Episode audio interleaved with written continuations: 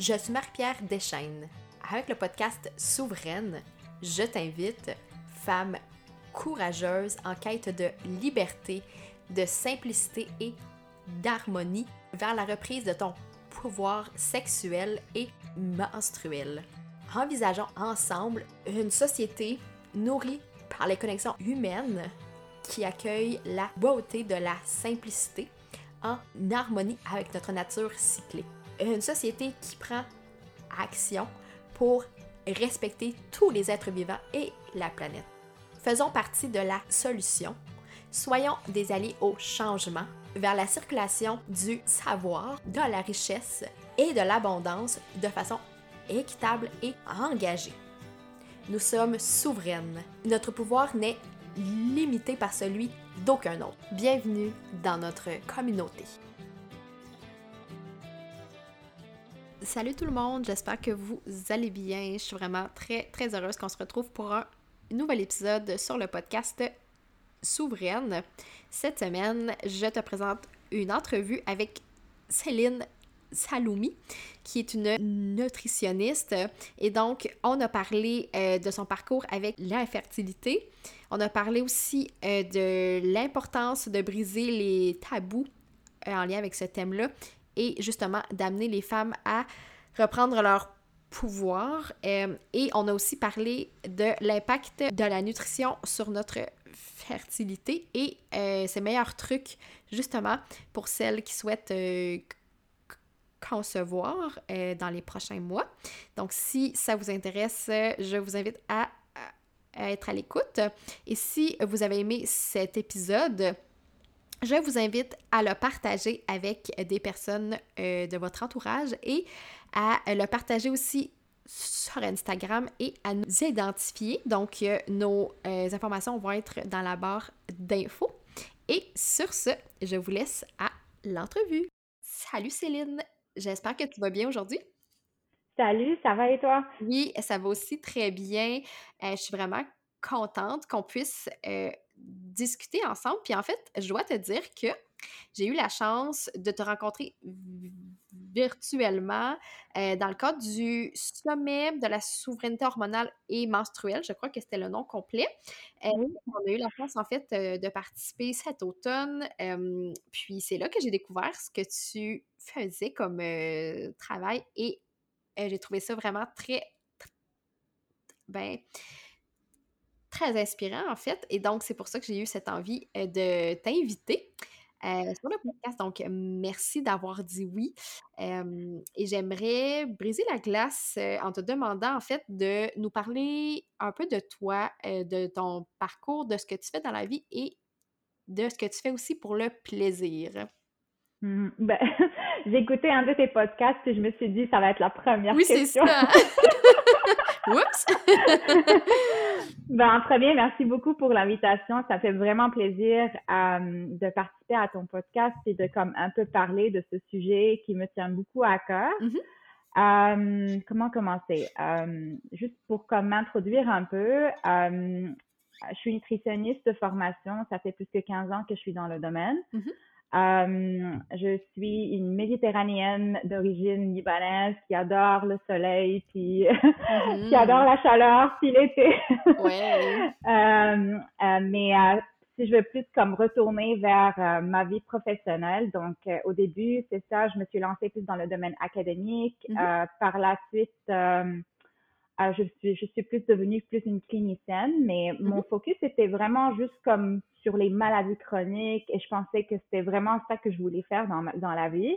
Mm-hmm. Euh, mais c'est plus mes problèmes personnels en fertilité qui ont mm-hmm. vraiment euh, shapé, si on veut dire, la femme ou la nutritionniste qui je suis aujourd'hui.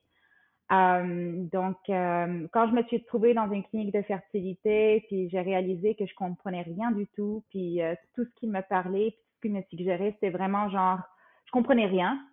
Euh, puis de nature, je suis très scientifique puis très curieuse. Euh, c'est là mm-hmm. où j'ai commencé vraiment à pousser l'investigation, à faire mes recherches puis à apprendre. C'est rendu, euh, c'est rendu vraiment je peux pas dire une passion, mais c'est rendu comme un besoin pour moi mm-hmm. de comprendre qu'est-ce qui se passe dans ma vie. Donc, avant de pouvoir être une nutritionniste qui aide les autres, une nutritionniste qui est plus experte en fertilité puis santé hormonale, mm-hmm. c'était plus le but pour moi, pour ma vie personnelle, de juste comme savoir le pourquoi. Mais mm. je peux te dire que ceci m'a beaucoup aidé à à passer à travers les, les problèmes de l'infertilité parce que c'est euh, de point de vue euh, émotionnel, psychologique, c'est tellement lourd, tellement mm-hmm. lourd pour la femme, mm. tellement lourd pour le couple.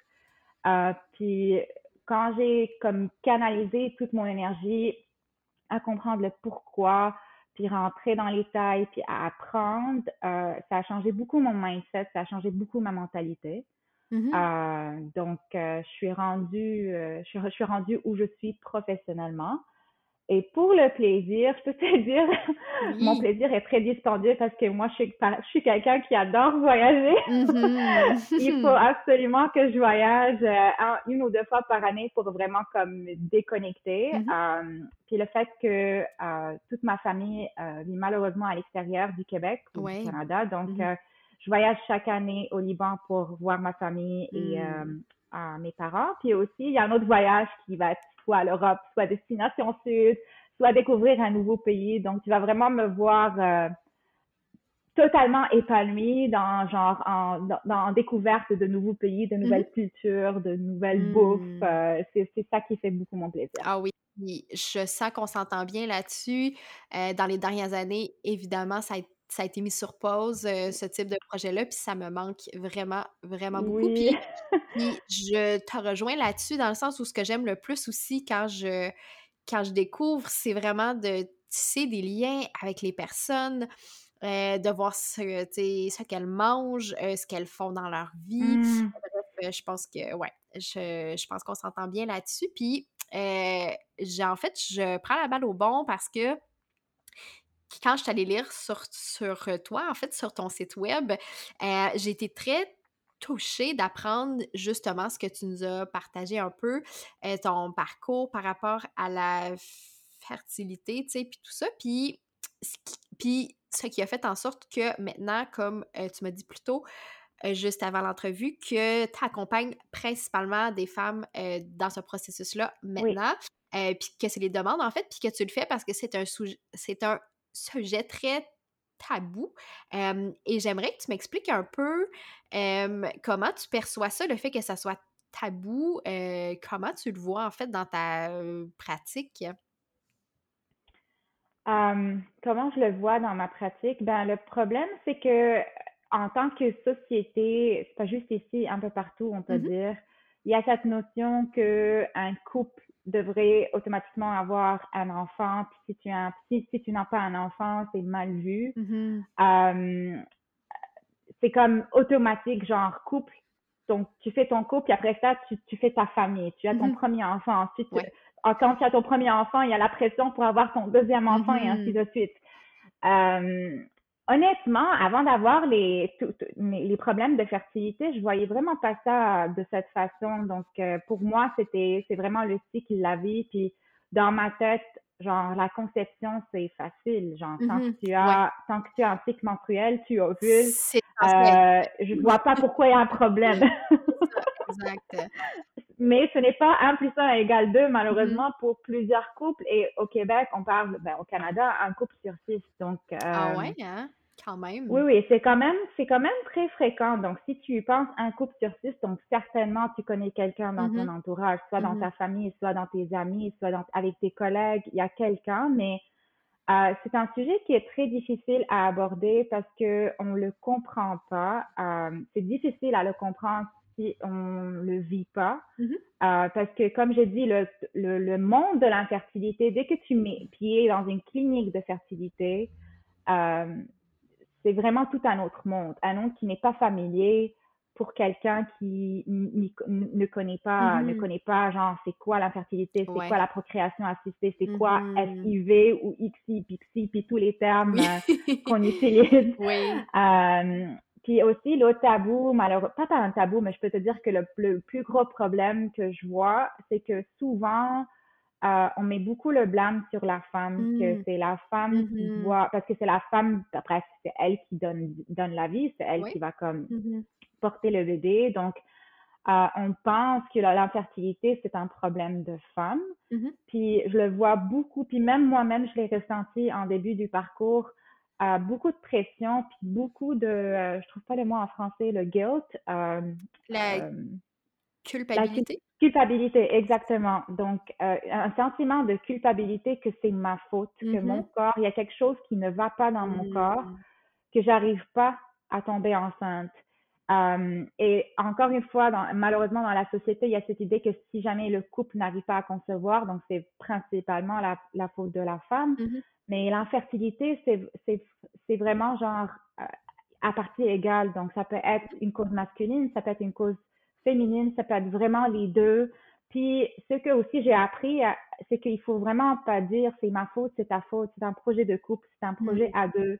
Il faut pas se culpabiliser parce que euh, il y a un problème. C'est malheureusement c'est le cas, mais il faut juste comme trouver la solution puis voir comment on peut travailler en équipe pour que mm. euh, on réussisse à atteindre notre objectif. Ouais, puis donc oui, c'est vraiment beau ce que tu partages en fait que ça m'amène à penser, c'est que il y avait des gens près de moi, en fait, qui ont vécu ça.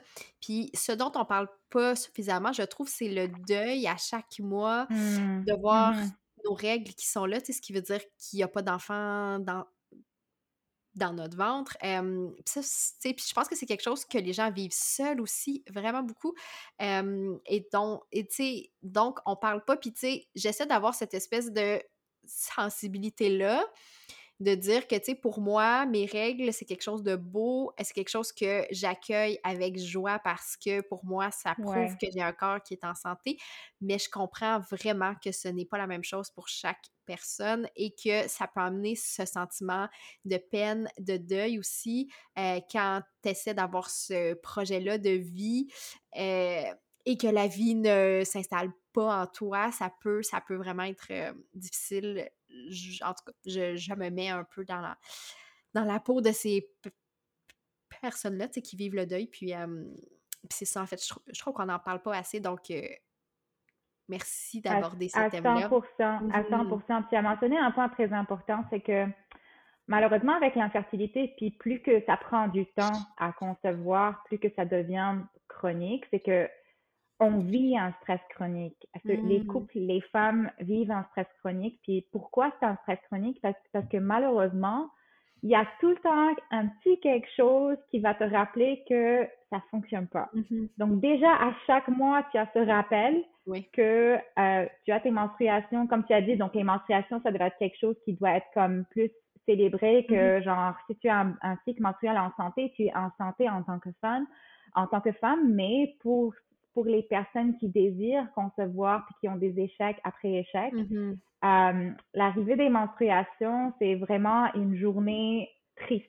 Ouais. Euh, euh, et c'est une journée qui les rappelle encore une fois de leur échec. Puis aussi, tu as aussi des d'autres d'autres déclencheurs, genre une collègue qui annonce mm-hmm. qu'elle est enceinte ou un membre de la famille ou mm-hmm. les, les, bébés, les bébés les, les habits pour bébés ou les baby showers ou genre il y a tellement de choses qui peuvent arriver au jour au jour qui vont juste simplement te rappeler euh, de ton échec, en guillemets. Mm-hmm. Je mets en, guillemets parce que c'est comme ça que plusieurs femmes vont le percevoir, mm-hmm. malheureusement.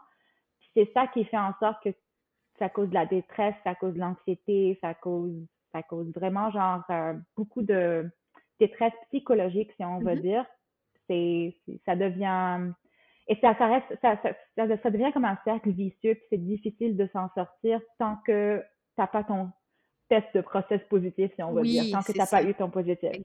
Exact. Je comprends très bien. Puis je pense qu'il y a probablement plusieurs personnes aussi qui, euh, comme on l'a dit tantôt, qui vivent ça seul un peu. Fait que si jamais vous êtes dans cette situation-là, puis que vous vous sentez vraiment euh, triste ou que, que vous sentez que vous avez besoin d'aide, n'hésitez surtout pas à euh, mmh trouver de l'aide. Je sais que présentement, c'est quand même difficile. J'ai l'impression que toutes les psys sont débordées. Donc, je souhaite sincèrement que le système de santé se remette sur pied, en fait, puis qu'il y ait de la place pour ce genre d'aide-là. Mais mais ne soyez pas seul dans le sens où, tu sais, si vous vivez ça, je vous invite vraiment à, aller voir pour de l'aide. et donc, j'aimerais qu'on entre un peu dans le vif du sujet parce que là, bon, on a parlé de ce qui se passe quand, quand ça fonctionne pas. Par contre, je sais que toi, comme tu l'as mentionné plus tôt, euh, mmh t'aides les, les, femmes principalement et les hommes aussi, de ce que j'ai pu voir sur ton, sur ton site web. Euh, ça, ce qui est vraiment euh, très, très cool. donc, t'aides les gens au niveau de ce qu'ils mangent, au niveau de leur alimentation. Puis j'aimerais que tu nous en parles un peu plus parce que, tu sais, très honnêtement, quand j'ai vu ça, au départ, je me dis, OK, est-ce que ce que je mange a vraiment un si gros impact que ça, sur mon cycle, sur comment ça fonctionne? Donc, j'aimerais que tu, que tu nous expliques un peu aussi comment ça fonctionne, puis quel type d'impact ce qu'on mange peut, avoir un, lien en fait sur notre cycle et sur la fertilité. 100%. Très bonne question, en effet. Puis tu n'es pas la seule à trouver ça euh, bizarre parce mm-hmm. que ben, même euh, si tu vois, je donne une formation continue à des professionnels de la santé sur le sujet, puis on s'entend que durant nos études universitaires, genre le max qu'on va apprendre, c'est euh, la nutrition durant la grossesse, puis prendre l'acide folique, puis on rentre mm-hmm. vraiment pas en détail avec la nutrition en préconception, puis comment ce que tu peux manger peut avoir un impact sur la santé des ovocytes ou sur la qualité des spermatozoïdes euh, ou sur ta santé, la santé du cycle menstruel. Puis on est, c'est, c'est un peu difficile de répondre à, à, ta question en gros, mais je vais essayer comme de donner des exemples, comme ça, ça va être peut-être plus simple mm-hmm. de, de m'expliquer. Parfait. Euh, si par exemple dans un contexte de comment ça peut aider euh, le cycle menstruel. Donc plusieurs femmes, euh, la majorité de, des causes liées à l'infertilité féminine, c'est dû à des problèmes ovulatoires. Donc mm-hmm. euh, difficulté à ovuler euh, pour une raison ou pour une autre. Puis une des raisons principales, c'est dû au syndrome des ovaires polykystiques. Mm-hmm.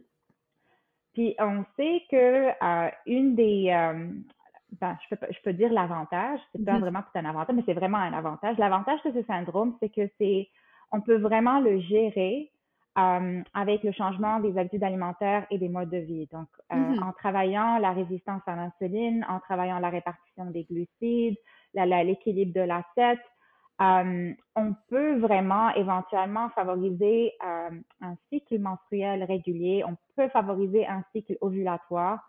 Puis pour certaines femmes, elles n'ont même pas besoin d'entreprendre des traitements de procréation assistée. Mm-hmm. Ou par exemple, si je reste dans le dans le euh, dans le SOPK, supposons j'ai une femme qui a le syndrome des ovaires polykystiques, mais qui est déjà en qui consulte déjà en clinique de fertilité, mm-hmm. mais qui a un problème de poids, parce qu'on sait aussi malheureusement ce syndrome est associé avec un excès d'androgène, puis parfois ça favorise un excès pondéral. Euh, pour certaines cliniques, euh, s'il y a un excès pondéral, ça affecte les, les chances de traitement et la mm-hmm. réponse euh, aux hormones. Donc, parfois les médecins vont demander une perte de poids. Donc, c'est ici aussi la nutrition peut vraiment embarquer puis aider.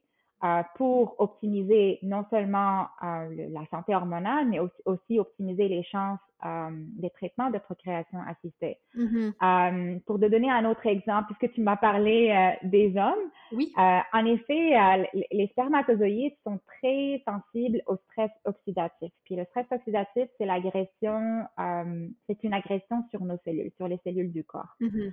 Puis il y a plusieurs causes en lien avec le stress oxydatif. Ça peut, ça peut être endogène, donc du, du corps, une infection par exemple dans le corps, mais ça peut être aussi de l'environnement, donc euh, stress, pollution, les perturbateurs endocriniens, ça c'est quelque chose qu'on en parle de plus en plus. Mm-hmm. Donc l'exposition à des substances euh, qu'on va trouver un peu partout, dans le plastique, dans les cosmétiques, dans les, produits. Dans les produits pour le corps, oui c'est ça. Exactement, mm-hmm. exactement ça, on voit combien ça, nuit à la fertilité en général et surtout à la fertilité euh, masculine.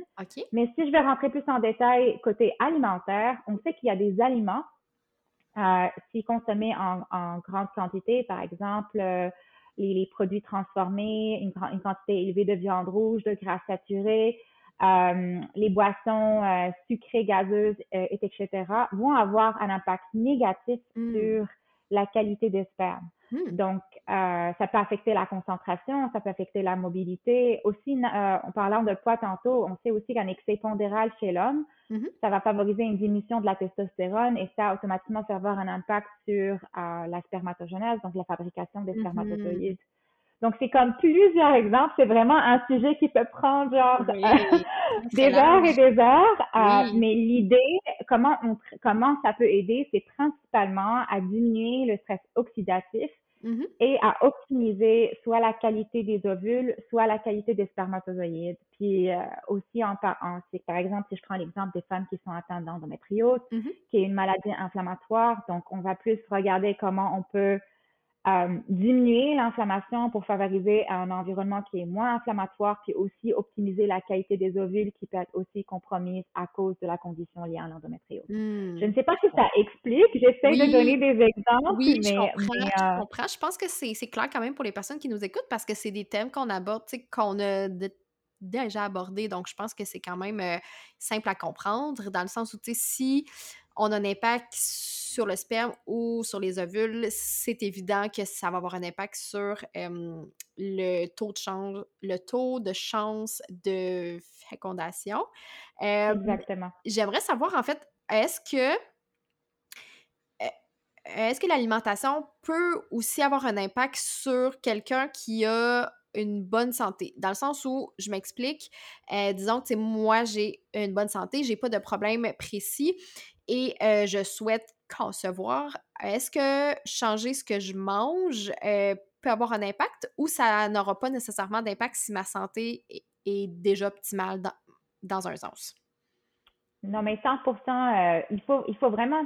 Moi, ce que je dis à mes clients, c'est que, tu vois, quand une femme tombe enceinte, c'est là qu'elle va comme, OK, je vais, pr- je vais Mhm. faire, euh, je vais être consciente de mon apport en alcool, je vais arrêter l'alcool, je vais comme faire, euh, modérer ma consommation de caféine, je vais Mhm. pas manger ci, blabla, parce qu'on est, on est enceinte. Mais l'idée, c'est que il faut se préparer pour la Mhm. grossesse parce que Mhm. ça prend, donc, par exemple, pour l'homme et même pour la femme, c'est un cycle à peu près de trois mois. Donc, tout Mhm. ce qu'on mange aujourd'hui, ça va avoir un impact sur la qualité de nos ovules et des spermatozoïdes dans trois mois.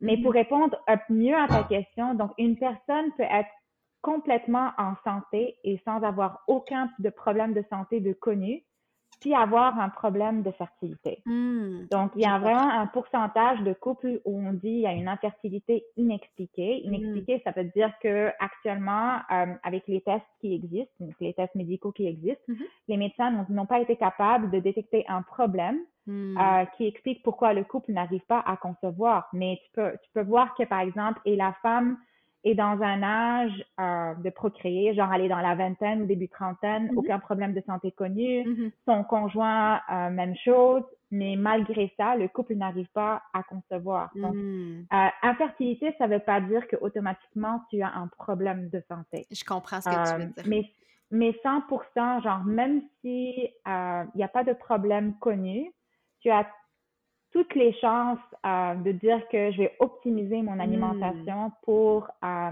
un, concevoir, puis deux, avoir une grossesse en santé, puis un bébé en Ouais. santé. Je comprends ce que tu veux dire. Euh, puis juste avant qu'on entre euh, justement sur ce thème-là, ça me fait penser, j'avais une prof, je pense, de sciences au Mhm. secondaire qui, elle, a fait, je pense, cinq, cinq fausses couches, ou en tout cas dans ce coin-là.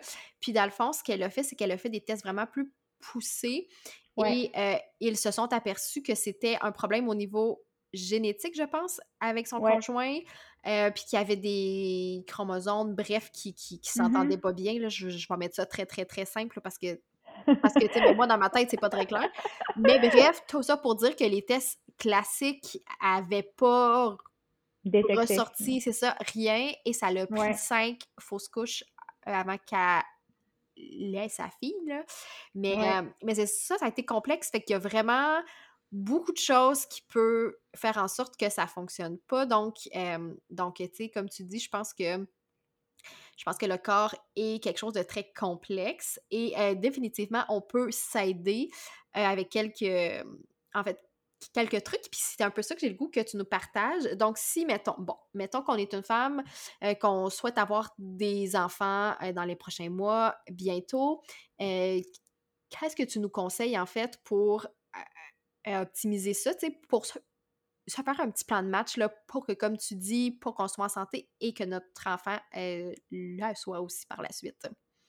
OK, donc on parle dans un contexte d'une personne qui, juste, qui veut juste se préparer à une grossesse, mais on ne parle pas vraiment d'un problème de fertilité spécifique, si je comprends bien. ben, si tu, si tu veux, parce que j'imagine que la réponse va être différente si la personne a un problème d'infertilité. qu'est-ce qui diffère, mettons? Qu'est-ce que tu conseillerais? ben, parce que qu'est-ce que diffère? Parce que s'il y a un problème de fertilité, souvent on va regarder euh, ben, du côté féminin et du mmh côté masculin, est-ce qu'il y a un problème qui a été détecté? Mmh euh, souvent, c'est le cas, mais aussi, comme j'ai dit, il y a des cas d'infertilité inexpliqués, mais mm-hmm. ici, il va comme un peu regarder plus de points de vue. Est-ce qu'il y a des déficiences alimentaires, carence en mm-hmm. vitamine D? Mm-hmm. Est-ce qu'il y a une suspicion, par exemple, de maladie cœliaque qui peut aussi être une cause euh, de problèmes de fertilité? Est-ce que les personnes ont consulté, est-ce qu'ils ont fait les tests nécessaires? Parfois, il y a des problèmes de thyroïdie qui peuvent avoir un impact, euh, une prolactine élevée qui peut avoir un impact sur l'ovulation. Donc, dans un contexte d'une personne qui est déjà en essai bébé pendant six mois ou un mm-hmm. an ou plus, puis ça fonctionne pas, euh, c'est comme tout un autre discours versus quelqu'un qui euh, veut juste, simplement essayer, donc genre se préparer pour une grossesse dans mm-hmm. trois mois. Euh, premier conseil, je dirais qu'il faut absolument genre commencer soit un prénatal, soit de l'acide folique ou le méthylfolate, donc la forme active de l'acide folique, mm-hmm. parce que c'est une vitamine qui est très essentielle en préconception. Ça, ça se trouve quand même assez bien, je pense, là, euh, dans les pharmacies ou euh, dans les magasins. Exactement, oui, oui. C'est euh, pas besoin d'avoir une prescription pour ça. Mmh Donc, c'est vraiment, c'est facile, c'est vraiment facile à acheter. mais aussi, regardez l'assiette, regardez est-ce que j'ai de la couleur dans l'assiette. Moi, je dis tout le temps à mes clientes, au moins deux couleurs dans chaque dans mmh l'assiette pour aller comme optimiser l'apport en antioxydants. Donc, on, veut aussi maximiser l'apport en folate alimentaire, donc euh, les légumes verts. Mm-hmm. Euh, on veut euh, s'assurer d'avoir du bon gras parce que ce que je dis souvent à mes clientes, je vois comme ce que je vois souvent dans ma pratique, des clients qui vont aller vers des produits 0% gras, mm-hmm. écrémés, mm-hmm. faibles en gras, mais les hormones ont vraiment besoin de gras pour fonctionner. Donc, c'est vraiment pas le temps d'être sur un régime restrictif Mm-hmm. Euh, sur une diète stricte euh, parce que quand on veut concevoir, on a besoin de l'énergie euh, pour le système reproductif. Donc, mm-hmm. d'aller chercher les bons gras, par exemple, dans les poissons, gras comme le saumon, les truites, les, les, les macros, dans les noix, optimiser l'apport en fibres, essayer de limiter la consommation des aliments qui sont transformés, les aliments qui sont très riches en sucre libre, à contrôler aussi la consommation, par exemple, de tabac, la consommation de cannabis pour certaines qui consomment le cannabis. Donc, vraiment de, rentrer dans le mindset que je prépare mon corps pour recevoir un bébé. Mm-hmm. Euh, c'est vraiment optimiser l'assiette, mettre les bons gras, augmenter l'apport en antioxydants, euh, s'assurer qu'il n'y a pas de déficience, carence alimentaire. Euh, c'est toutes des choses qui vont éventuellement aider. Mm-hmm. Oui, puis je trouve ça bien que, que tu amènes ça le gras parce que c'est quelque chose que, tu sais, j'en étais pas vraiment consciente euh, jusqu'à peut-être deux ans, tu sais, puis, puis ce que j'ai compris, c'est que ça a un impact énorme sur, nos hormones aussi, donc ça mmh l'aide à ce que les à ce que les hormones soient bien en fait circulent bien dans le sang, tu sais, puis que puis qu'ils puissent faire leur bon job.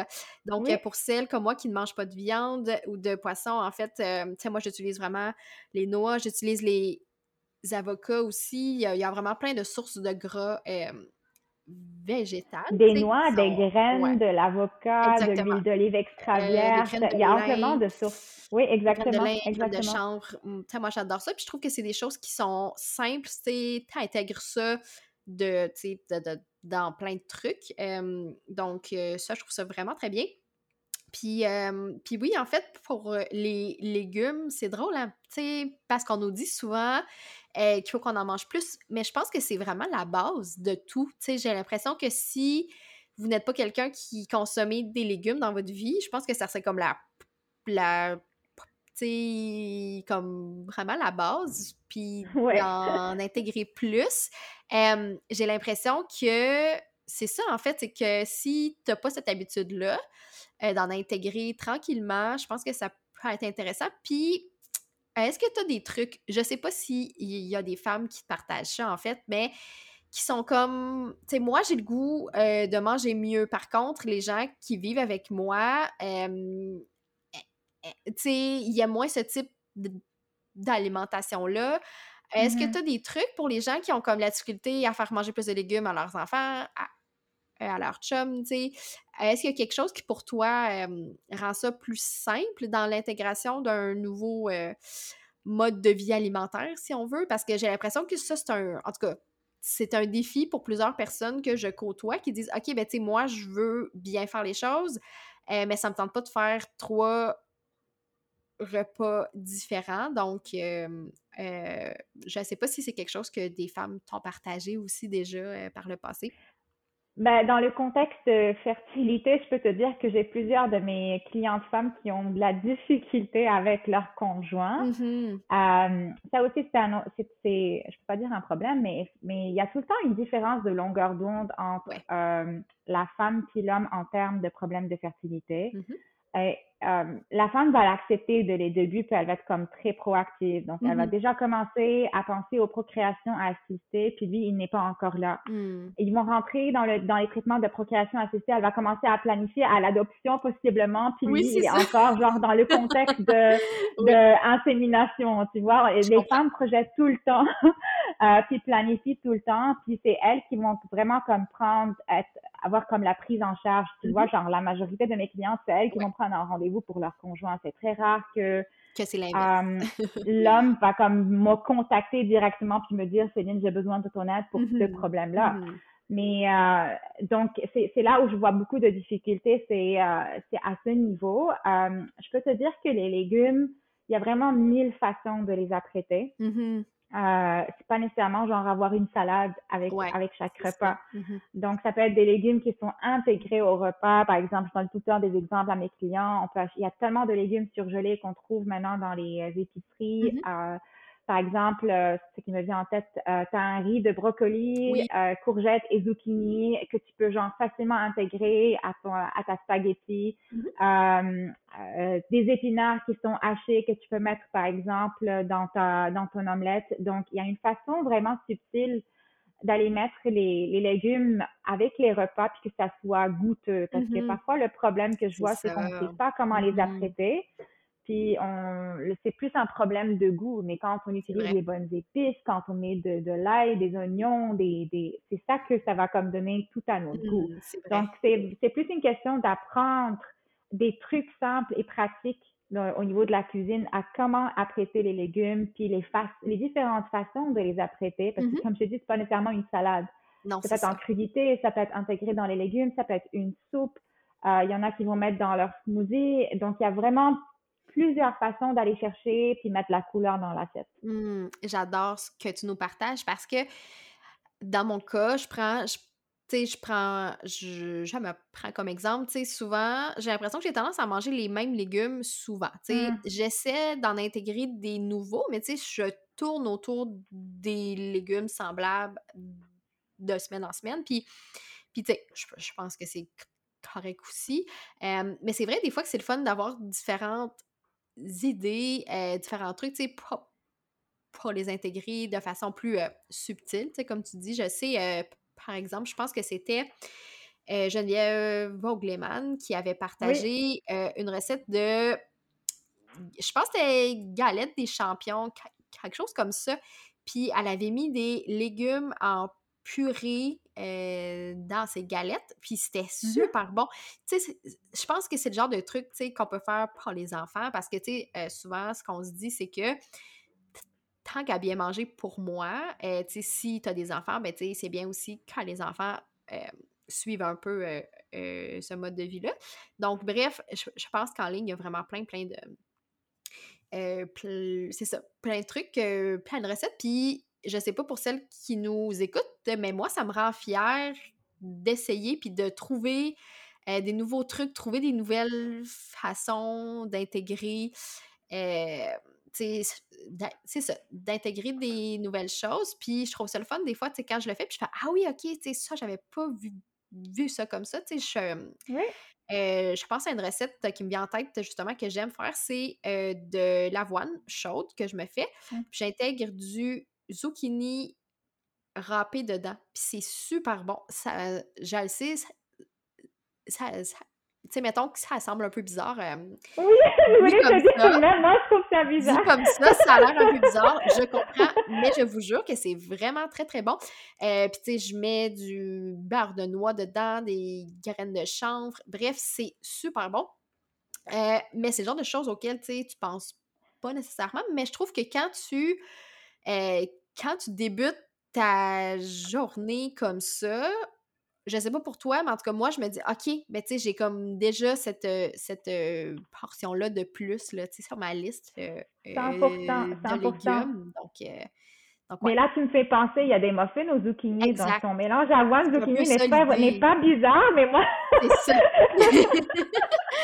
mais je comprends ce que mais tu veux dire. c'est une façon subtile d'aller intégrer des légumes dans, dans ton alimentation, puis ça reste que c'est bon. Donc, l'idée, c'est que l'alimentation qui est nutritive, qui est, qui est équilibrée, ça veut pas mm-hmm. dire que c'est pas bon. C'est vraiment le contraire. Donc, il faut, moi, je dis tout le temps à mes clients, il faut garder le plaisir de manger. Ça, c'est mm. comme numéro un. Donc, si manger juste pour manger, c'est pas ça le but. Non, c'est ça. Puis je pense que, tu sais, comme tu l'as dit plus tôt, vu que ces personnes-là vivent de stress de façon constante, je pense que d'amener ce petit plaisir-là dans leur vie, ça, ça peut juste être bon, tu sais oui, oui, 100 En tout cas, moi, je le perçois comme ça. Puis, mettons, en lien avec l'alimentation, est-ce que tu conseilles de l'activité physique plus constante? Est-ce qu'il y a quelque chose à ce niveau-là que tu, que tu conseilles pour aller de pair un peu avec ce que les gens mangent? ou qu'est-ce que tu en penses? Euh, écoute, je vais pas comme automatiquement comme aller conseiller l'activité physique à tous les clients que je rencontre en fertilité. C'est vraiment du cas par cas et mm-hmm. ça, ça, dépend de la condition, du degré de stress, ils sont rendus où dans leur mm-hmm. processus de fertilité. Par exemple, si je suis une cliente qui a déjà commencé un cycle de fécondation in vitro, c'est pas si évident d'aller faire la course pendant un cycle de fécondation in mm-hmm. vitro parce que mm-hmm. ton ventre, il est juste comme enflé, enflé tu as des, comme des bleus de partout à cause des mm. injections que tu as pris. Mm-hmm. Puis même, il y a parfois des restrictions de, surtout après la, la ponction euh, des ovules, donc la, la collection des ovules, euh, de, de plus comme comme rester au lit ou rester sédentaire ou genre faire attention. Donc, ça dépend du mm. contexte. Donc, si par exemple, si on parle du stress, parce que le stress, c'est quand même un facteur très dominant pour, pour tout le monde, moi, ma mm-hmm. priorité, c'est d'aider ma, ma cliente à trouver une façon à gérer le stress. Mm-hmm. Si pour elle, c'est à faire de la danse et du zumba, puis de la course, tant mieux. Mm-hmm. Mais si pour elle, c'est plus faire la méditation, puis faire du yoga, puis, puis écrire dans un journal, et genre faire de l'activité physique, ça va juste rajouter du stress pour elle. Je vais pas lui dire mm-hmm. il faut absolument que tu fais de l'activité physique. Exact, exactement. Donc il faut que ça soit plus personnalisé. Mm-hmm. euh, c'est vraiment du cas par cas encore une fois. Mais c'est certain, c'est connu. Genre l'activité physique, on on nie pas l'impact sur la santé en général. C'est c'est tout le monde tout le monde le sait. Mm-hmm. euh, ça ça aide le moral, ça aide la psychologie, c'est bon pour la santé cardiovasculaire, c'est bon pour le moral. Donc euh, mais encore, c'est à voir si la personne, elle, c'est dans sa nature mm-hmm. euh, de faire de l'activité physique. Et est-ce que si tu vas lui dire, il faut que tu fais X ou Y nombre, de fois par semaine, est-ce que ça va juste rajouter du stress? Mm. euh, dans son assiette ou non? Donc, je, comprends, euh, je comprends ce que tu veux dire. Je trouve, je trouve que c'est vraiment très, très sage, en fait, d'amener ça comme approche parce que c'est vrai que souvent, j'ai l'impression qu'on certaines personnes peuvent prescrire un plan, on va dire, tout, tout fait d'avance, euh, mais qui ne s'applique pas nécessairement oui. à ce que les gens vivent. Donc, euh, et puis en fait, toi, comment ça fonctionne? Si, mettons, quelqu'un souhaite avoir recours à tes services, euh, mm-hmm. comment ça fonctionne? Quel type de, de, de, service t'offre en fait? Et comment ces gens-là peuvent te joindre? Euh, ben, honnêtement, j'ai, euh, je, donne des, des consultations one-on-one, mm-hmm. donc, euh, euh, et je donne des webinaires, puis je donne aussi des programmes de groupe. Donc, la façon que ça a fonctionné pour les one-on-one, le client va me contacter, on va prendre un rendez-vous, puis le premier, après ça, le premier rendez-vous, ça consiste en une évaluation. Mm-hmm. C'est là où je vais vraiment prendre le temps de connaître la personne, connaître ses antécédents médicaux, ses problèmes, donc genre tout le profil. Puis la deuxième partie, ça me permet aussi d'évaluer euh, tout ce qui est en lien avec les habitudes alimentaires, les habitudes de vie. Mm-hmm. Ça, ça va me permettre vraiment de créer un plan personnalisé pour mm-hmm. elle. Donc, au mm-hmm. suivi, c'est là que je fais mon enseignement, puis on regarde les objectifs. Puis, à partir de ce moment, c'est là où c'est parti. Puis, euh, le nombre de séances, ça va dépendre vraiment, encore une fois, des objectifs. Ça va dépendre de la situation. Ça, va, ça va dépendre du timeline euh, de la personne. Donc, il y a vraiment plusieurs facteurs qui vont jouer en jeu. Euh, les webinaires, j'essaie de plus en plus d'offrir un webinaire genre une fois par mois, une fois ou deux mois. C'est vraiment pour comme sensibiliser sur un sujet spécifique. Mm-hmm. Mais à venir pour euh, 2022, c'est parce que j'ai beaucoup de demandes euh, de consultation one-on-one, puis j'arrive à un moment où j'arrive, euh, je veux aider, mais je suis quand même saturée. On manque de temps, exactement. Donc, pour pouvoir comme aider plus de monde, mm-hmm. donc là, je vais commencer plus une formule de groupe, donc en mm. format de groupe. Ça, ça s'en vient plus pour 2022. Euh, mmh, j'aime ça. puis est-ce qu'il faut que, tu sais, comment est-ce qu'il y a des critères précis pour que les personnes puissent te rencontrer? Est-ce qu'il faut qu'elles soient déjà dans un processus de fertilité? non, pas du tout. Mmh. Non, non, pas du tout. Mais, mais euh, je suis vraiment, actuellement, je me concentre vraiment sur euh, la clientèle qui est vraiment dans ma niche, dans ma spécialité. Donc, tout ce qui est en lien avec la santé hormonale, la santé de la femme, les problèmes de fertilité. Puis je fais aussi beaucoup de santé digestive parce que mm-hmm. la majorité des femmes que je rencontre ont aussi indirectement des problèmes digestifs. Donc ça c'est mm. vraiment mais donc non mais c'est sûr que je vais pas comme commencer à sélectionner si tu es en parcours, je te, en parcours de fertilité, en PMA, je te vois, sinon je te vois pas. Au contraire, euh, je, comme j'ai, je suis vraiment contente quand les personnes me contactent avant même d'embarquer dans des cliniques de fertilité. Mm-hmm. Parce qu'il y a tellement des choses qu'on peut faire avant. Donc, surtout, euh, mm. par exemple, dans les cas de troubles ovulatoires, mm-hmm. Euh, ou si quelqu'un qui sait déjà à la base qu'elle a l'endométriose, euh, mais qui veut comme plus améliorer son alimentation, diminuer l'inflammation, euh, donc, il y a tellement de choses qu'on peut adresser de point de vue alimentaire avant que... Euh, dans, des traitements plus, je vais dire, plus invasifs, là, mais tu sais, Exactement. ça dépend des traitements, mais oui. OK, super. Ben, euh, et puis, si on te cherche sur le web, on te trouve où, en fait, sur des je suis partout. oui, oui, Non, ben, tu vas me trouver sur mon compte Instagram, Céline Saloumi Nutrition. Mm-hmm. J'ai ma page, ma page Facebook, Céline Saloumi Nutrition. J'ai aussi mon site web, célinesalouminutrition.com. Euh, donc, je suis facilement rejoignable. Parfait. Je vais mettre tous ces beaux liens-là dans la barre euh, d'informations. Puis, je voulais prendre le temps de te dire Merci énormément. je trouve que ça fait un beau portrait d'ensemble, en fait, sur, cette, sur ce thème, dont, comme tu l'as mentionné, dont on parle vraiment peu. puis surtout pas sous cet angle-là, parce que j'ai l'impression qu'on parle d'infertilité, oui, mais on parle pas nécessairement d'alimentation mmh qui fait le pont avec ça. Donc, merci de nous avoir éclairé là-dessus. Et puis, euh, à toutes celles que ça intéresse, en fait, c'est ça, euh, vous pourrez aller voir le super travail que Céline fait, en fait. Puis moi, je, suis ton compte je pense que c'est sur Instagram et j'aime vraiment ce que tu postes, même si techniquement, moi, je ne, je ne souhaite pas euh, avoir d'enfants.